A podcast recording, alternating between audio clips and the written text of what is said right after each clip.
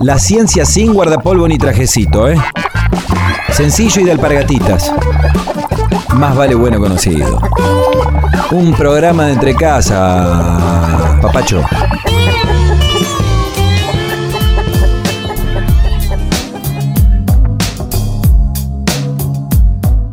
La relación entre investigación y docencia universitaria, entre formación de posgrado y calidad de grado, son vitales para entender la cuestión universitaria. Lo vimos con Eduardo Rinesi, profesor e investigador, una voz que emerge de un campo múltiple en el que confluyen las ciencias políticas, las ciencias sociales y la filosofía. Y lo seguiremos viendo, porque el asunto así lo amerita. ¿Qué es de tu vida? ¿Qué andas haciendo? ¿En qué pensás? ¿En qué pensás? Preguntas sencillas que promueven el diálogo y nos integran a otras realidades. En un mundo vanamente acelerado, hagamos algo que revolucione. Sentémonos a escuchar lo que otro tenga para contar. Mejor, hablemos. Eduardo Rinesi, defensor crítico de la universidad. También se le planteó a Eduardo Rinesi si podía establecer comparaciones a nivel continental a partir de la relación docencia universitaria e investigación. Ahí hizo una pausa reflexiva antes de responder. No conozco tantísimo. Conozco un poco eh, la situación de Brasil. Brasil es un país que pone mucha plata en la vida universitaria, en la actividad de posgrado y en la actividad de investigación. Hay fundaciones estatales, hay organismos públicos muy importantes que permiten desarrollo este, de, de, investigación muy generosamente regados de dinero. Pero en fin, también es un país enormemente más grande que el nuestro. No sé si en términos relativos están mejor que nosotros. La verdad es que no lo sé. La verdad es que no lo sé. Creo que en general la Argentina en los últimos años gracias a una cantidad de iniciativas que son todas iniciativas de política pública, iniciativas llevadas adelante desde arriba del aparato del Estado. Por ejemplo, el plan Raíces de recuperación de más de mil científicos que estaban haciendo sus, sus, trabajos afuera del país y que han vuelto en condiciones a veces muy exigentes para el Estado Nacional, ¿no? que les ha puesto laboratorios, que les ha creado condiciones inmejorables de trabajo. Eh, eh, creo que son condiciones muy buenas las que hay en la Argentina. Ojalá todo eso se sostenga. El profesor Eduardo Rinesi se refirió también a la supuesta disputa entre ciencias duras y blandas, y también en este aspecto dio cuenta de un punto de vista particular. En general, los científicos de las llamadas blandas se quejan de que hay más plata para las llamadas duras. Eso es un clásico. Supongo que es así, efectivamente. Yo creo que en los últimos años ha habido mucha plata para todas. Puede ser que haya habido más para las duras. También es cierto que uno no le puede exigir al Estado, como si fuera un derecho humano inalienable del investigador, que riegue con abundantes cantidades de dinero cualquier investigación sobre cualquier tema.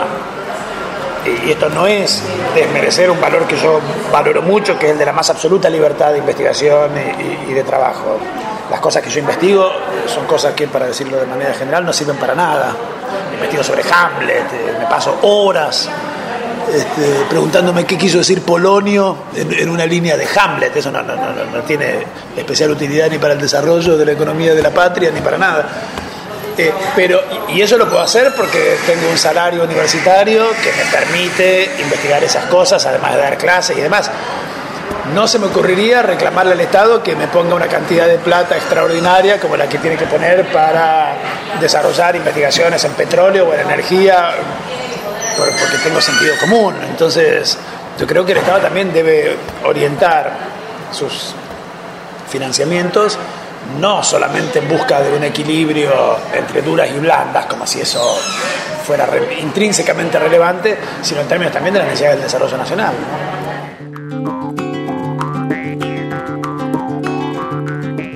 Para Eduardo Rinesi, investigación y docencia deberían ser actividades complementarias. Para él no tiene sentido imaginar una sin la otra. Tampoco considera que el posgrado debiera empobrecer la propuesta de grado, sino más bien al contrario, que los mejores docentes, los más capacitados, debieran estar a cargo de las cátedras en el grado. Así, el posgrado y la investigación potenciarían también la formación de grado y el conjunto se vería favorecido. En esta segunda parte de la entrevista que realizó Pablo Russo, el profesor Rinesi analizará la educación superior como un derecho y en ese sentido llamará la atención hacia cuestiones que no siempre son tenidas en cuenta. La, posibilidad de pensar la universidad como un derecho, así como la posibilidad de pensar una gran cantidad de posibilidades como derechos, es algo que corresponde a los grandes desarrollos que hubo en la política argentina y latinoamericana en los últimos 15 años. Empezamos a pensar que un montón de cosas que habíamos medio naturalizado como privilegios debían ser posibilidades ciertas y efectivas para todo el mundo. Y, uno de ellos es, el, propio derecho a la universidad, que es una idea muy novedosa, muy revolucionaria. No es de ninguna manera obvio que la universidad deba ser pensada como un derecho, nunca lo fue a lo largo de mil años de historia. Es una idea que por primera vez se formulada en América Latina en un documento muy importante, que es el que yo mencionaba hoy, que es la Declaración Final de la Conferencia Regional de Educación Superior del año 2008 y que desde entonces viene más o menos animando algunas discusiones. Yo, eso lo, lo tomo como una idea muy rica de estos últimos años. Eduardo Rinesi asume sus diferencias con el gobierno nacional. Polemiza, naturalmente, porque es licenciado en Ciencias Políticas, magíster en Ciencias Sociales y doctor en Filosofía. Lo interesante para el ejercicio del pensamiento es que fundamenta su posición. Es cierto que la Argentina entra en una etapa política diferente, con un gobierno para el que la idea de derecho no parece ser una idea importante, y esto no es un prejuicio mío, yo escuché con mucha atención el discurso del ingeniero Macri en, eh, en su asunción ante las cámaras, conté las veces que dijo la palabra derecho y no la dijo ninguna vez. Ninguna vez dijo la palabra derecho después de 12 años y medio en que el discurso oficial, la retórica oficial, las políticas públicas y la discusión colectiva en general puso un eje fuerte en la idea de derecho. Entonces, me parece que lo que eso quiere decir es, iniciamos una etapa política en la Argentina bajo un gobierno que yo creo que no es un gobierno que piense la política en términos de democratización como proceso de ampliación de derechos, sino que la piensa en términos mucho más clásicamente neoliberales. Y eso nos eh, exige saber que estamos formando parte de una discusión. Por suerte, a mí, a mí me parece una gran cosa que algunos de esos derechos que se discutieron en los últimos años en la Argentina hayan quedado plasmados en los textos de algunas leyes. Pero, pero me parece que en la medida en que algunas cosas quedan dichas en los cuerpos de, de ciertas leyes, es, por lo menos, diríamos, la ciudadanía tiene otros instrumentos con los que dar algunas discusiones. ¿no? Para mí no es lo mismo que la ley diga o que no diga que la universidad es un derecho.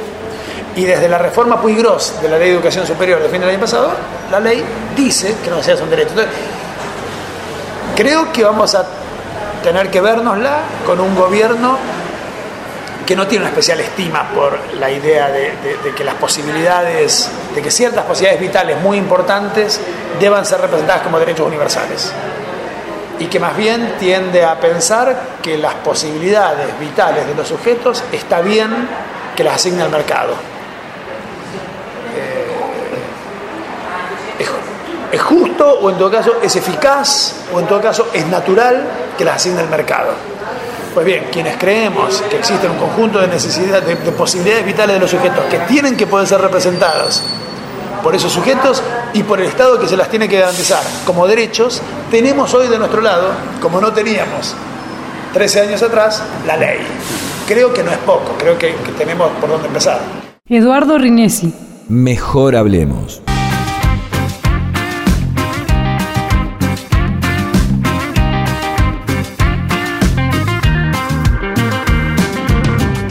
Aterrizando en un sueño, voy navegándome la vida. Hoy me regalo este nuevo día. Sí, sí, la luna siempre me guía. No siempre entiendo el presente, pero le busco la salida. Mejor estar herido que ausente. Mejor soñar que echarse a la suerte. Mejor la vida cuando se siente. Si me miras, sé que me descifras. Si te miro, yo también lo haré, camino es como un libro abierto. Y si hoy es el último día de mi vida, vida mía, todo lo daré. Seamos uno, andemos el mundo, no hay nada que no podamos juntos.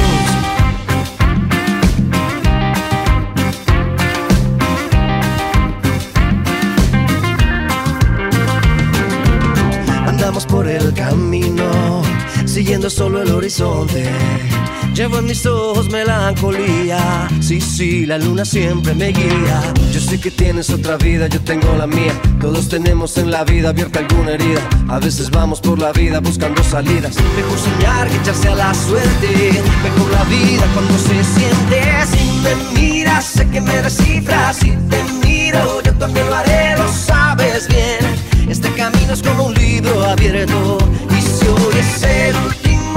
De mi vida, vida mía, todo lo daré.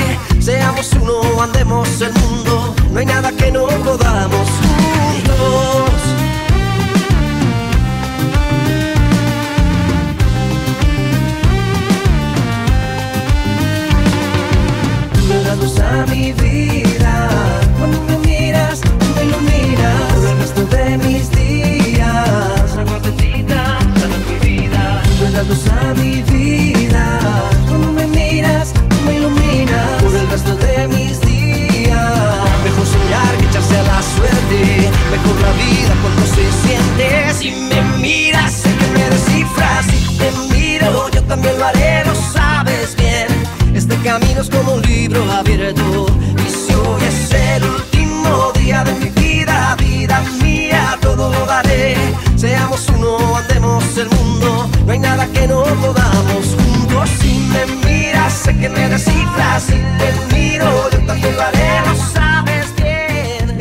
Lo anotaron como Juan Esteban Aristizábal Vázquez en Medellín, pero lo conocemos por su nombre artístico, Juanes, que es bastante más sencillo, por cierto. Lo caracterizan como un exponente del pop latino y el rock en español. Desatento a todo encasillamiento, Juanes interpretó juntos, desde una música mestiza, latina, con alguna resonancia a cumbia colombiana. Más vale bueno conocido. Más vale.